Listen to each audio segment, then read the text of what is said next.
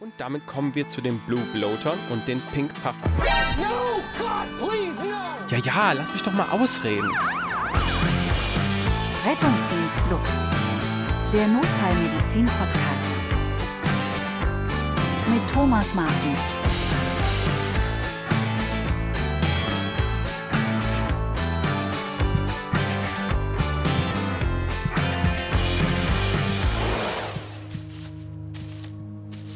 Aha. Was für ein wunderschöner Herbstmorgen. Auch wenn meine Atemnot seit gestern zunimmt, war es eine gute Idee, nach draußen zu gehen. Heute Morgen hatte ich ein richtiges Aha-Erlebnis. Der Auswurf, der Husten und die Atemnot, aha, machten sich stark bemerkbar. Egal, erstmal eine Ziege anmachen. Das Rauchen kann ich nicht lassen. Jetzt schon seit den 90ern, jeden Tag. Plötzlich höre ich ein Rascheln im Dickicht. Ich halte inne und frage mich, was da vor sich geht. Aus dem Dunkeln des Waldes tauchen plötzlich äh, Echsen auf. Sie tragen Fackeln, sie setzen alles in Brand und kommen direkt auf mich zu. Sie, äh, sie wühlen die Erde auf und errichten Barrikaden. Es scheint, als würden sie Schleim über die Wege gießen und riesige Ballons aufstellen. Der Schleim überdeckt das ganze Gras am Boden und die Ballons zerstören die ganzen Äste. Der Weg weiter rein in den Wald wird immer enger und enger.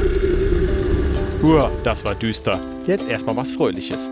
Hallo Freunde der gepflegten notfallmedizinischen Unterhaltung und willkommen zur neuen Folge von Rettungsdienst Lux, der Notfallmedizin-Podcast. Heute mit dem Thema COPD. Warum bauen die Echsen aus der Geschichte Barrikaden auf? Und was soll das mit dem Schleim und den Ballons? Am Ende der heutigen Folge haben wir diese Geschichte in fundiertes Fachwissen zu COPD umgewandelt. Also los geht's mit deinen Leitfragen zur heutigen Folge, das Quiz. Willkommen zum Quiz. Bist du bereit? Los geht's. Frage 1. Was versteht man unter der Symptomtrias AHA bei der COPD?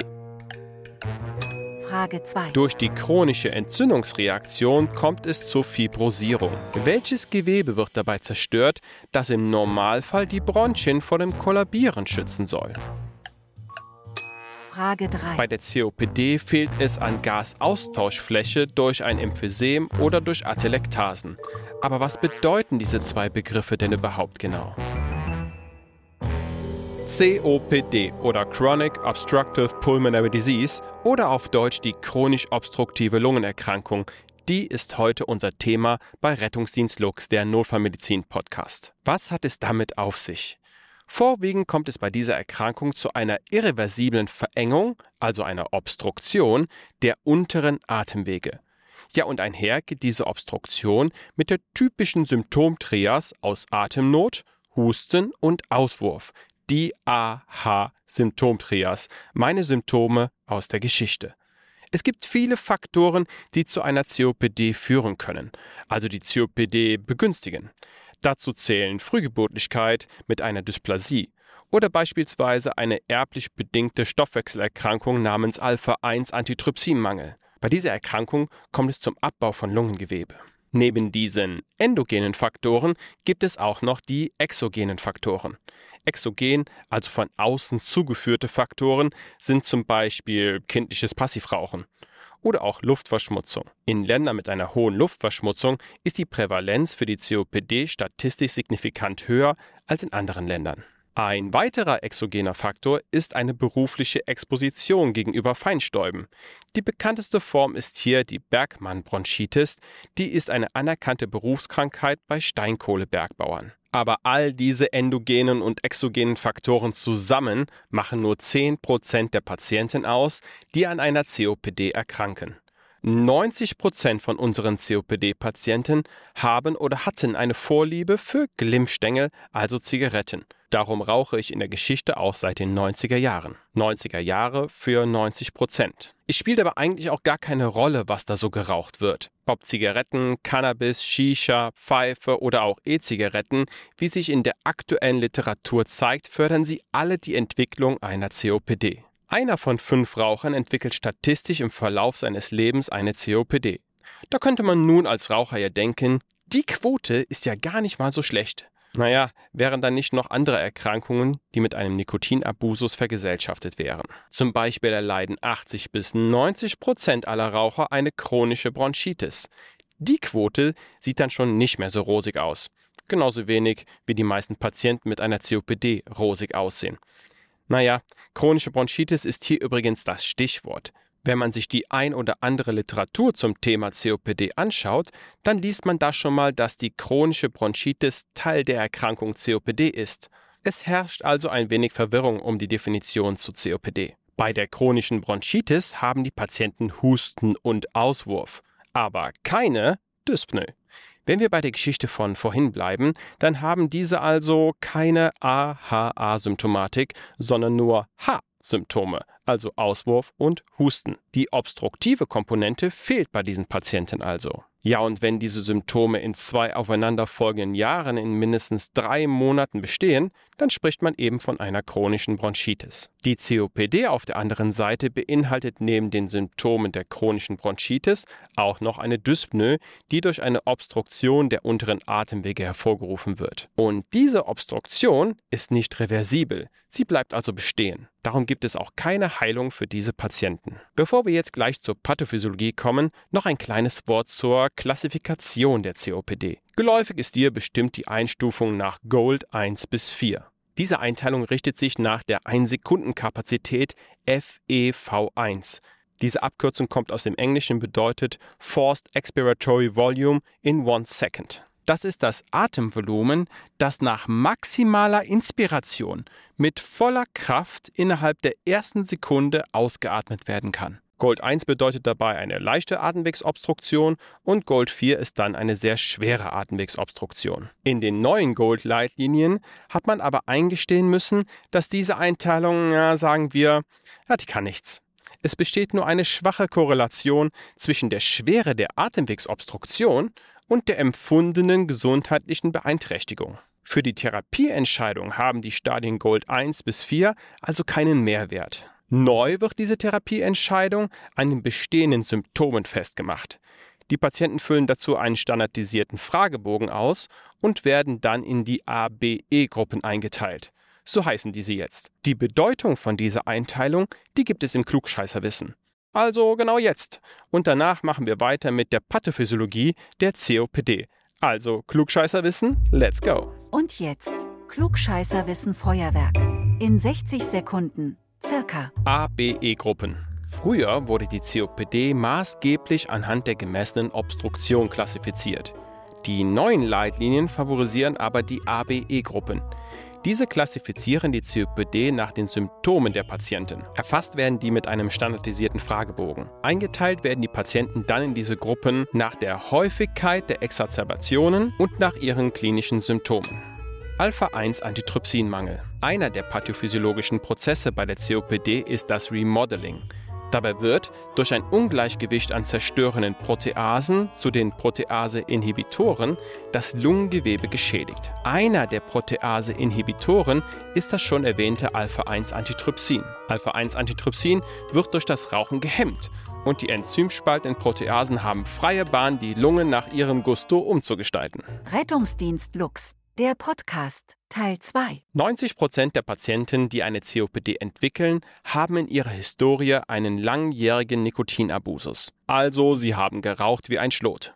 Wie kann jetzt der Rauch der Zigarette eine derartig schlimme Krankheit hervorrufen? Der Rauch der Zigarette gelangt über die Atemwege in die Lunge. Die Lunge ist nun eine direkte Barriere unseres Körpers nach außen, genauso wie die Haut oder der GI-Trakt. Und gerade in diesen Geweben ist das Immunsystem verständlicherweise sehr präsent. Macht ja auch noch irgendwie Sinn. Nun erkennt das Immunsystem den Zigarettenrauch und wird aktiv. Es erkennt, dass diese Substanzen dort nichts zu suchen haben und leitet eine Entzündungsreaktion ein. Vor allem in den Bronchiolen. Die Entzündung, dafür stehen unsere Fackeln und der brennende Wald aus der Geschichte. Die ganzen Äste der Bäume, die kann man sich ja so ein wenig vorstellen wie das Bronchialsystem. Durch die Entzündung kommt es erstmal zu einer Bronchokonstriktion. Die Muskulatur der Bronchien zieht sich also zusammen und verengt die Atemwege. Was macht die Entzündung noch? Ach ja, außerdem schwillt die Bronchialwand an und verengt die Atemwege zusätzlich. On top kommt jetzt auch noch, dass die Lunge versucht, ihre Epithelzellen und die sich auf diesen befindlichen Zilien zu schützen. Und das macht die Lunge, indem sie vermehrt Mucin, also Schleim aus den Becherzellen produziert. Der legt sich dann wie eine schützende Schicht über das Epithelgewebe, aber leider, leider verengt der Schleim auch zusätzlich die Atemwege, nochmal zusätzlich zu der Bronchiokonstriktion und dem Bronchialwandödem. Der Schleim, auch den kennen wir aus der Geschichte. Die Echsen schütten diesen Schleim über die ganze Wiese und bedecken diese vollständig. Die Wiese steht dabei sinnbildlich für unsere Zilien. Aber hey, alles easy, kein Problem bei wenig Zigarettenkonsum. Aber du und ich, wir wissen, so ist der gemeine Raucher nun mal nicht. Es wird fleißig weiter geraucht und die Entzündungsreaktion damit unterhalten. Proinflammatorische Zytokine aus den Zellen des Immunsystems begünstigen die Migration weiterer destruktiv wirkender Zellen des Immunsystems in das pulmonale Gewebe. Ja, und die, die machen auch vor dem gesunden Gewebe nicht gerade Halt und zerstören die Lungenarchitektur. Die Lunge wird also regelgerecht umgebaut. Das hat sogar einen eigenen Fachbegriff, das Remodeling. Darum stellen die gemeinen Echsen aus unserer Geschichte auch Barrikaden auf dem Weg und wühlen die Erde um. Die Erde umgrabenen Echsen mit ihren Barrikaden, das steht sinnbildlich für das Remodeling. Jetzt haben wir also schon eine Bronchiokonstriktion, ein Bronchialwandödem und vermehrte Produktion von Muizin aus den Becherzellen durch die Entzündung. Wird diese Entzündung weiter unterhalten, zerstört das Immunsystem mit der Zeit die Lungenarchitektur, es kommt also zum Remodeling. Damit aber noch nicht genug. Das Flimmerepithel, also die Zilien, die werden ebenso zerstört. Aber mit der Zerstörung der Zilien verliert die Lunge eine ihrer wichtigsten Funktionen, nämlich ihre Selbstreinigungsfunktion. Durch die Zerstörung der Zilien kann der vermehrt produzierte Schleim aber auch nicht mehr abtransportiert werden. Ja, so langsam reicht's, will man sagen, aber damit immer noch nicht genug. Die elastischen Fasern der Lunge selber werden auch zerstört. Kurz zur Erklärung. Die Bronchiolen sind so aufgebaut. Nach innen haben wir das Epithelgewebe mit den Zilien und dort eingebettet sind die Becherzellen und noch andere Zelltypen. Darunter befindet sich eine Schicht mit elastischen Fasern und darunter eine Schicht der glatten Muskulatur. Epithelgewebe, elastische Fasern und glatte Muskulatur. So, und eben diese elastischen Fasern zwischen Epithelgewebe und glatter Muskelschicht, die wird zerstört. Aber die ist ja nicht umsonst da. Sie hat eine Aufgabe und ihre Aufgabe ist es, die Bronchioli bei der Expiration vor dem Kollabieren zu bewahren. Ja, und zu guter Letzt kommt es durch die ständige Entzündung zur Fibrosierung dieses wichtigen Gewebes. Fibroses Gewebe ist dann zwar stabiler, aber auch nicht gerade elastisch. Wäre aber für die Lungenfunktion noch ziemlich nice, wäre diese halbwegs dehnbar. Puh, ganz schön viel. Entzündungsreaktion, Schleimproduktion, Remodeling, Fibrosierung, Bronchiokonstriktion und Schwellung der Bronchialwand. Alle diese Faktoren führen mit der Zeit zu einer irreversiblen Obstruktion und damit zur Störung der Ventilation. Irreversible Obstruktion und Störung der Ventilation. Was passiert weiter bei der Erkrankung COPD? Dazu kommen wir in Teil 3 der heutigen Folge. Doch zuerst kommen die Rettungsdienst Lux Nachrichten. Live in Farbe und bunt. Die Rettungsdienst Lux Nachrichten. Auf dem YouTube-Kanal des Schweizer Instituts für Rettungsmedizin SIRMED findest du immer wieder interessante Webinare. Zum Beispiel zum Thema der nicht-invasiven Ventilation in der Präklinik. Dort erklärt Regerarzt Marco Ambühl einfach und verständlich die Basics zu dieser Beatmungsform. Den Link findest du wie immer in den Shownotes. Geballtes notfallmedizinisches Fachwissen auf WhatsApp? Das geht seitdem es dort Kanäle zu abonnieren gibt. Einige Hochkaräter sind dort schon dabei, zum Beispiel die Pin-Up-Docs und die Nerdfallmediziner. Den Link zu deren WhatsApp-Kanälen findest du ebenfalls in den Shownotes. Rettungsdienst Lux, der Podcast, Teil 3. Welcome back zum dritten Teil unserer heutigen Folge zur COPD. Wir beschäftigen uns mit der Obstruktion und dem Emphysem. Jetzt, wo die obstruktive Komponente mit an Bord ist, sprechen wir von einer COPD. Chronisch obstruktive Lungenerkrankung heißt es ja schließlich. Und damit kommen wir zu den Blue Bloatern und den Pink Puffern. No! God, please, no! Ja, ja, lass mich doch mal ausreden. Blue Bloater und Pink Puffer. Diese zwei Begriffe, die kannst du erstmal von deiner Festplatte löschen. Denn es gibt gleich zwei Probleme damit. Erstens hat es dazu geführt, dass man eben zwei Formen der COPD unterschieden hat, die man in der Praxis aber nicht unterscheiden kann. Unsere Patienten haben nämlich Mischtypen aus diesen beiden Pathophysiologien. Und zweitens ist so dieses Schubladen-stereotypische Denken, ja, das ist so ziemlich 90er. Oder wie die Kids heute sagen, das ist bodenlos. Darum wollen wir über die beiden grundlegenden Pathophysiologien sprechen, die Obstruktion und das Emphysem. Und dafür zoomen wir mal richtig tief rein in die Lunge und schauen uns jetzt mal die Alveolen an. Was passiert dort eigentlich? Stell dir vor, du hast die Bronchioli respiratori und von diesem geht links eine Alveole und rechts eine Alveole ab. Das sieht dann so aus wie ein Stab mit zwei Abzweigungen, an dessen Ende jeweils ein Ballon hängt. Rechts und links. Okay, und um diese Ballons legen wir jetzt noch ein paar Luftschlangen. Hört sich nach Party an, aber die Luftschlangen repräsentieren in unserem Beispiel das Kapillarnetz. Jetzt, da du dieses Bild im Kopf hast, betrachten wir zunächst das Szenario bei der COPD, in dem die Obstruktion im Vordergrund steht. Stell dir vor, der Weg zur rechten Alveole wird fast komplett von Schleim verlegt, die linke aber kaum oder deutlich weniger. Wenn jetzt ein Luftfluss in Richtung der beiden Alveolen zieht, welchen Weg wird diese wohl einschlagen? Genau, dort wo weniger Widerstand vorherrscht, also in die linke Alveole. In der rechten verlegten Alveole kann jetzt aber kein Austausch von Sauerstoff in das Kapillarnetz stattfinden und damit sinkt der Sauerstoffgehalt im Blut. Wie nennt man das nochmal gleich auf schlau? Hypoxämie, genau. Und wenn Lungenabschnitte so nicht mehr richtig ventiliert werden können, wie nennt man das? Atelektase. Was ist aber mit dem CO2 aus den Kapillaren? Das kann zwar in die Alveole diffundieren, aber durch die Obstruktion nicht abgeatmet werden. Deswegen kumuliert sich das CO2 im Blut und das nennen wir auf schlau eine Hyperkapnie. Vor allem aber die Hypoxämie führt zu Dyspnoe und zu Zyanose. Der Körper ist aber ein ganz schön schlauer und er erhöht ganz einfach die Atemfrequenz, um mehr Sauerstoff in den Alveolen bereitzustellen. Daher kommt übrigens die Tachypnoe unserer Patienten. Und dann hat unser Körper aber noch eine Stellschraube, denn er will ja sicher nicht die ganze Arbeit vergebens machen und Blut in die Lungenabschnitte pumpen, die schlecht belüftet werden. Und was macht er jetzt? Er zwackt einfach diese Lungenabschnitte vom Blutfluss ab, die nicht so gut ventiliert werden. Es kommt also zu einer pulmonalen Vasokonstriktion. Bedeutet, der Blutfluss wird lokal herunterreguliert und damit in die Lungenabschnitte umgeleitet, die eben sehr wohl noch ausreichend am Gasaustausch teilnehmen. Jetzt ist es nur leider so, dass bei der COPD viele Lungenabschnitte schlecht ventiliert werden. Die pulmonale Vasokonstriktion ist also so weit ausgeprägt bis zu dem Punkt, da das rechte Herz anfängt zu versagen. Ist ja auch logisch, wenn die Gefäße sich immer weiter zusammenziehen im Lungenkreislauf, staut sich das Blut zum rechten Herz zurück. Und der rechte Herzmuskel, der ist ja für so eine große Last eben nicht so wirklich ausgelegt. Durch diese Rechtsherzinsuffizienz staut sich das Blut jetzt entlang der Vena cava superior zurück und verursacht gestaute Halsvenen. Und außerdem staut es sich entlang der Vena cava inferior zurück und sorgt dort für Unterschenkelödemen. Okay, puh, durchatmen. Ha, genau. Was ist mit den Atemgeräuschen, wenn die Obstruktion im Vordergrund steht? Hm. Bei der Auskultation hörst du ein bronchiales Giemen oder Brummen. Das Giemen hört sich dann ungefähr so an.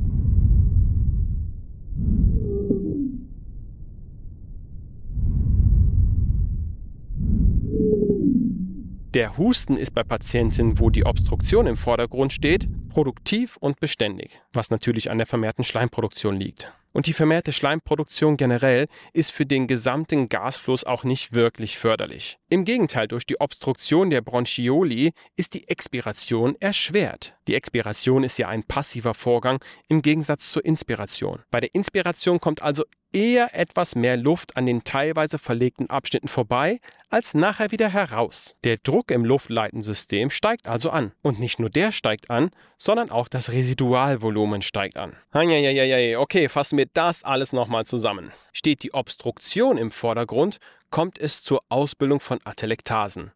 Durch pulmonale Vasokonstriktion steigt der Druck im Lungenkreislauf, was zu einem Rechtsherzversagen führen kann. Gestaute Halsvenen und Ödeme sind die Folge.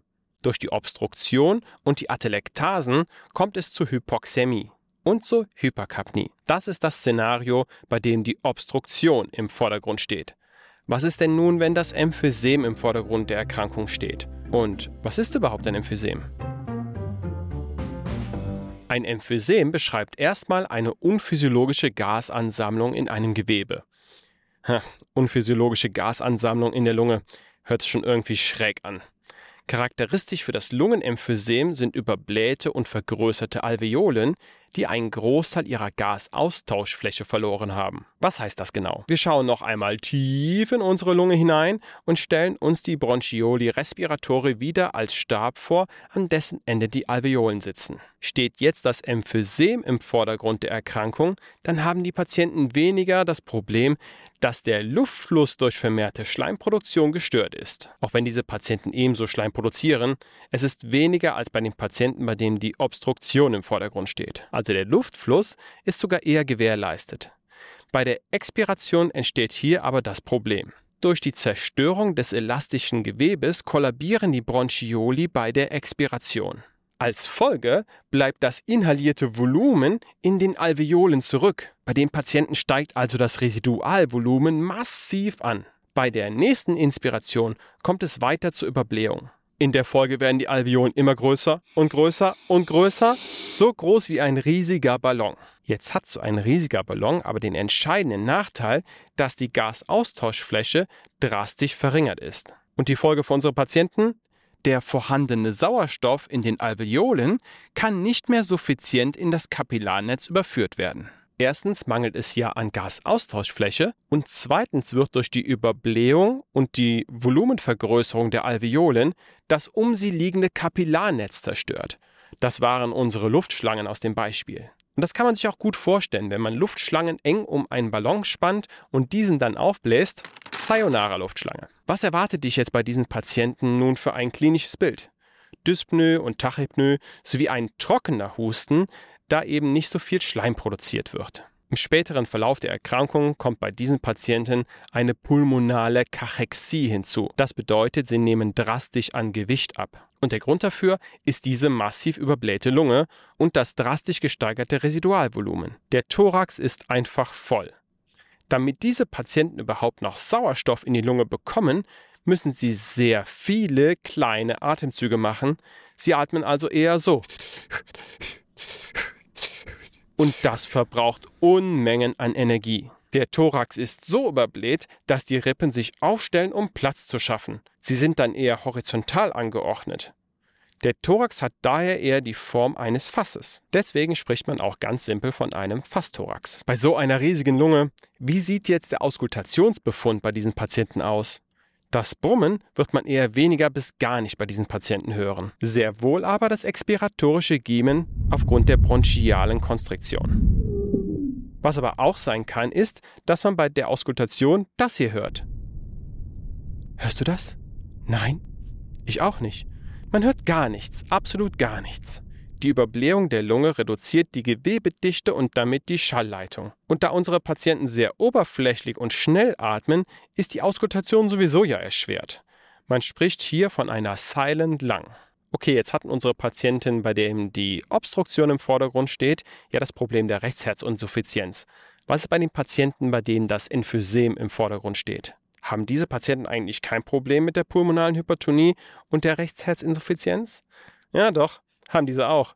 Der Grund ist aber vorwiegend ein anderer, denn durch die vergrößerten Alveolen wird ja das Kapillarnetz zerstört. Denk nochmal an unser Beispiel mit den Luftschlangen und dem Ballon. Durch das zerstörte Kapillarnetz kommt es jetzt ebenfalls zu einer pulmonalen Hypertonie. Also unsere Patienten, bei denen das Emphysem im Vordergrund steht, das fassen wir auch nochmal zusammen. Beim Emphysem kommt es vor allem zum Kollabieren der Bronchioli bei der Expiration.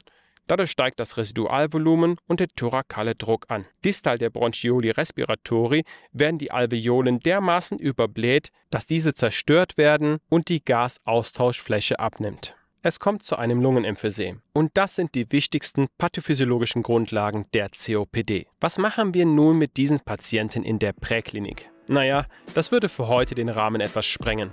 In der nächsten Folge von Rettungsdienst Lux, der Notfallmedizin Podcast, geht es dann um die präklinische Therapie der akut exazerbierten COPD. Exazerbiert wie die Echsen sinnbildlich aus unserer Geschichte. In der Folge heute haben wir uns mit der Äthiologie der COPD befasst und dort endogene und exogene Faktoren angeschaut. Im Anschluss ging es um die grundlegende Pathophysiologie der COPD und die sich daraus resultierende Obstruktion und das Emphysem. Ich hoffe wirklich, das hat heute für dich alles so Sinn gemacht. Ich freue mich jedenfalls schon auf den zweiten Teil zu COPD.